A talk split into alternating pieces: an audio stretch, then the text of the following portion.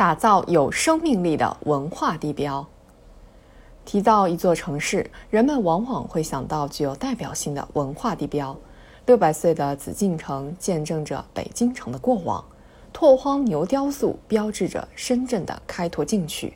珠海大剧院日月贝讲述着“珠生于贝，贝生于海”的城市记忆。古典园林里生长着苏州的温婉。城市文化地标或深植于历史文化，或投射着时代风貌，以鲜明独特的符号形象，成为一个城市的精神和文化象征，与人们产生紧密的情感连接、文化认同。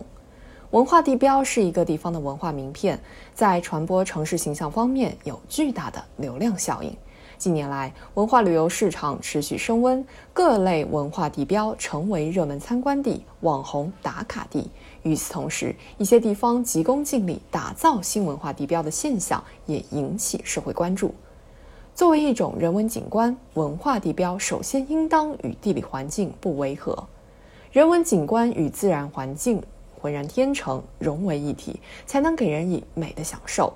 无论是中华文化天人合一、道法自然的审美意境，还是如今兴起的保护生态、亲近自然的绿色发展理念，都强调人文景观与自然环境和谐共生。丽江古城依山傍水，以水为脉，整座古城获评世界文化遗产。国家体育场鸟巢充分采用自然采光和通风，勾勒出现代北京的美丽风景。反之，若缺乏对自然的敬畏，滥造钢筋水泥地标，即便再大的手笔，也与审美旨趣和群众期待相差甚远。作为一种符号化呈现，文化地标也应该追求形神兼备。一个建筑之所以能成为一个地方的文化地标，不是凭借炫目奇特的视觉效果和文化元素的简单堆砌，而是流淌着活生生的历史文脉，能唤起人们共同的情感记忆。走进沈阳的中国工业博物馆，原样保留的铸造厂车间以及生产设备，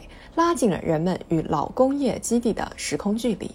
漫步福州修旧如旧的古厝间，曾经的老房子，如今的文创园，古老与现代交融，乡愁与时尚相遇。面对数之不尽的历史文化街区、革命文化纪念地、农业遗产、工业遗产，进行合理适度的创造性转化、创新性发展，才能成为广受认可的文化地标。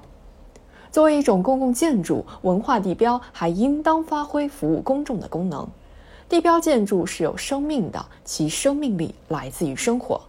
人们喜欢将博物馆、剧院、书店称为文化地标，很大程度上是因为这些公共文化设施直接连通着一个地方的文化和生活。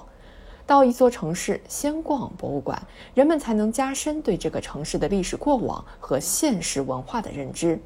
以北京的国家大剧院为例，建院以来为观众带来一万多场演出，开展大量艺术普及教育演出及活动，观众和粉丝遍布全国。正是那些传播文化、服务公众的不懈努力，使得文化地标的形象更加亲切、更加持久。文化地标承载着不可替代的人文价值，打造新的文化地标必须丰富其审美内涵，完善其服务功能，让其在与公众的紧密连接中收获持久口碑和影响。